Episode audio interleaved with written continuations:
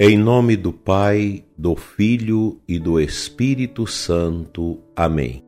Dileto e amado ouvinte, sou Dom Adair, bispo de Formosa, rezando com você nesta manhã de 11 de outubro, pedindo as graças necessárias para que tenhamos um dia abençoado, uma semana na paz, e as almas dos fiéis defuntos pela misericórdia de Deus, descansem em paz.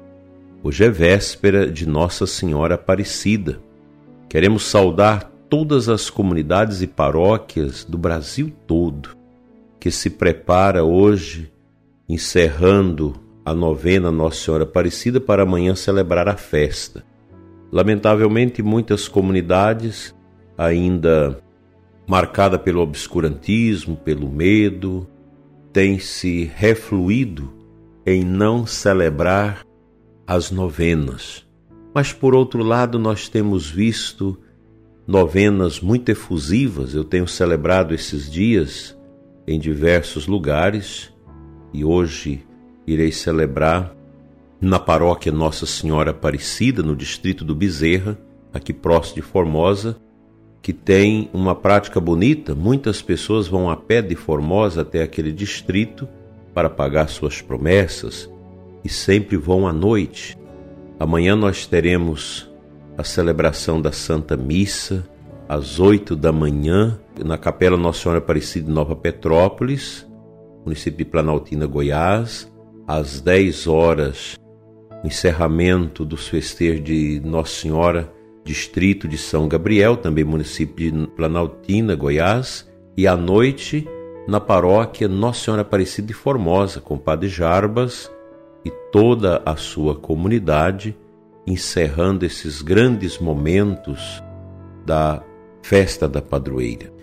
É um tempo bonito para que possamos rezar a Nossa Senhora pelo abreviamento desse tempo de pandemia, de peste, que tanto mal tem feito às nossas almas. Quantas pessoas têm perdido o elan da sua espiritualidade por causa dessa pandemia? É lamentável que muitas pessoas, desde o ano passado, não participam mais da Santa Missa. Doentes que são proibidos pela família de receber a visita do sacerdote ou de um ministro com os devidos cuidados e zelo para levar a comunhão. Obscurantismo. Nós preferimos resguardar-nos na redoma do medo a deixar-nos cobrir pelo mistério da fé que nos salva. E nós, sacerdotes, não podemos ser um contra-testemunho através de demonstração de um espírito fraco, medroso, que não é capaz de romper com o obscurantismo trazido por essa peste. Nós, sacerdotes, precisamos ir a campo. Vejamos o histórico das pestes na igreja.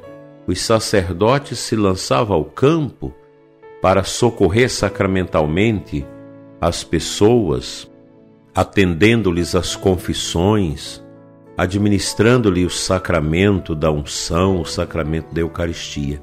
Aqui eu quero parabenizar você, Padre, que durante essa pandemia não se escondeu debaixo da capa do medo justificado por uma prudência que nega a vitalidade dos sacramentos. Parabéns a você, Padre, a você, religioso, religiosa, que mesmo com toda essa situação, a sua pessoa foi um sinal de Deus, de alento para tanta gente. Nós não podemos nos refluir da missão. Quantos sacerdotes que são verdadeiros exemplos para nós, que nunca deixaram de atender a confissão, de levar a unção dos enfermos, de celebrar a sua missa, com os cuidados devidos. Mas a gente facilmente deixa a carne falar e a gente se reveste da obscuridade que muitos tiranetes, governadores e prefeitos impuseram sobre o nosso povo. Qual o resultado? Qual o benefício dos lockdowns? Essa é uma pergunta que se faz hoje. E nós estamos vendo o desastre econômico no mundo por causa desses obscurantismos.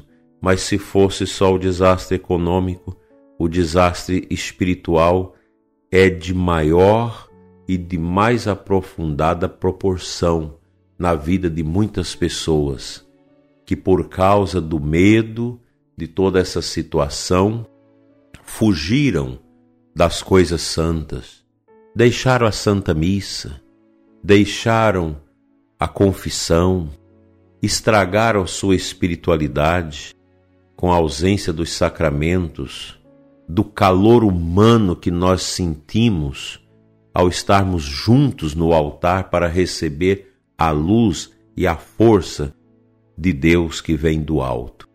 Esses tempos complexos são tempos que exige de nós, como coordenadores, sacerdotes, como animadores de comunidade, começarmos a ir a campo.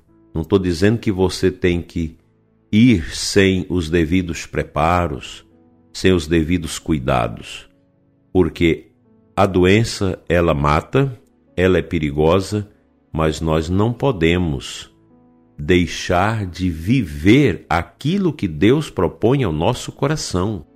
E se a gente tiver que morrer, nós não cremos que este mundo é a única solução para a nossa vida. Nós cremos na vida eterna. O cristão deve estar preparado para a morte em todos os momentos. Agora a gente vai com cuidado. Eu não tenho notícias aqui na diocese que alguém tenha se infectado nas nossas atividades de igreja. E graças a Deus nossas igrejas têm funcionado muito bem. Nós temos tido os cuidados, mas não esse cuidado que mete o medo, o obscurantismo e o distanciamento não só uns dos outros, mas o distanciamento do próprio Deus. Tem gente que se distanciou de Deus, dos sacramentos. Isso não está certo. É hora de irmos ao largo. É hora de irmos cada vez mais ao encontro do sagrado e da força que Deus dispensa ao nosso coração.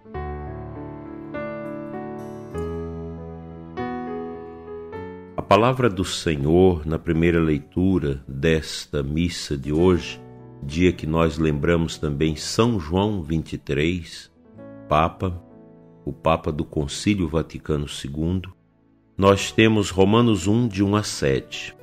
E no meio da leitura está assim a palavra do apóstolo: É por ele que recebemos a graça da vocação para o apostolado, a fim de podermos trazer à obediência da fé todos os povos pagãos para a glória do seu nome. Entre esses povos estáis também vós, chamados a ser discípulos de Jesus Cristo. Aqui nós temos claro o santo apóstolo nos motivando a missão. A missão nossa é grande, nós não podemos nos conformar com almas que se perdem nas mãos do inimigo, de pessoas que perdem a sua salvação por falta de conhecimento, por falta de evangelização, por falta de espaço para crescer na fé, na obediência e na doutrina cristã. Precisamos ir a campo, o campo missionário está aberto diante de nós. Não é possível, prezado ouvinte, que nós tenhamos que ficar parados, estagnados.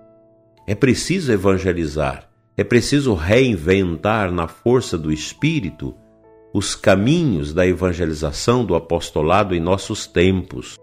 Por isso eu digo para você isso: coragem. Cristo venceu o mundo. Cristo venceu as soleiras triste das realidades duras do paganismo do seu tempo.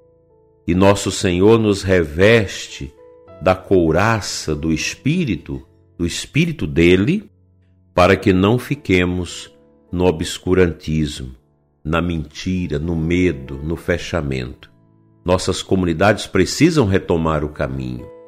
Nossas paróquias, precisam retomar o apostolado. Muitas já estão trabalhando, graças a Deus.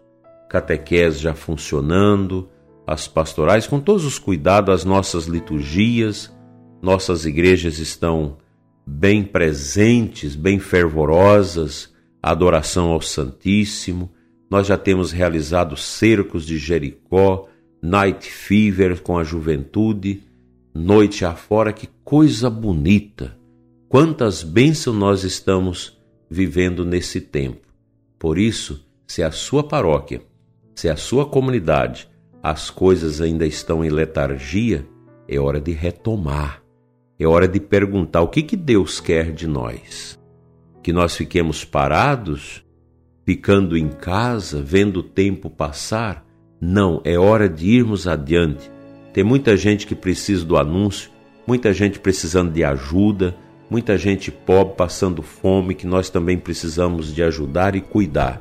Portanto, o cristão faz o bem em todo tempo.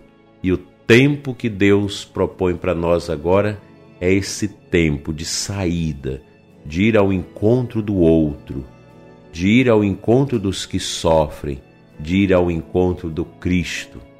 Intensifiquemos nossas adorações, intensifiquemos os cercos de Jericó, as exposições do Santíssimo, as recitações do Rosário nas nossas comunidades, porque nós vamos combater esse tempo triste, macabro, com a força alegre da adoração e da oração.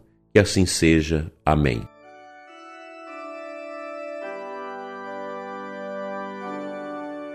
Pai Santo, Deus de amor e de bondade, louvado e bendito seja teu santo nome, no nome de Jesus.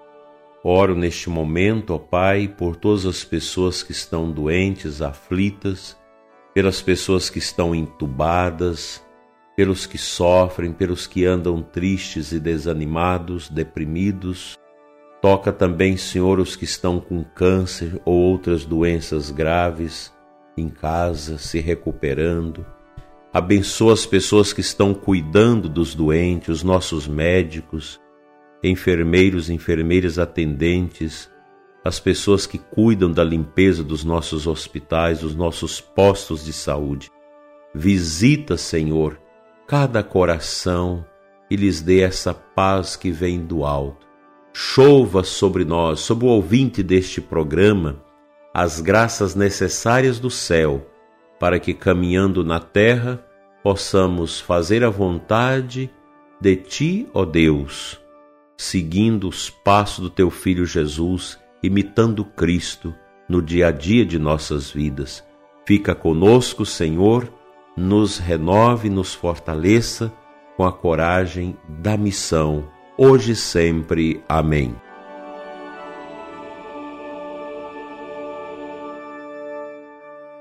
Eu peço a Deus agora para abençoar você que está tomando seu café, você que está se levantando agora nesta manhã para o trabalho de hoje. Que o seu dia seja muito abençoado, que a sua família seja iluminada por Deus. Venha sobre você e suas atividades sobre a sua família, a bênção de Deus Todo-Poderoso, Pai, Filho e Espírito Santo. Amém. Tenha uma abençoada segunda-feira, uma semana rica de bênçãos e bons trabalhos e até amanhã, se Ele nos permitir.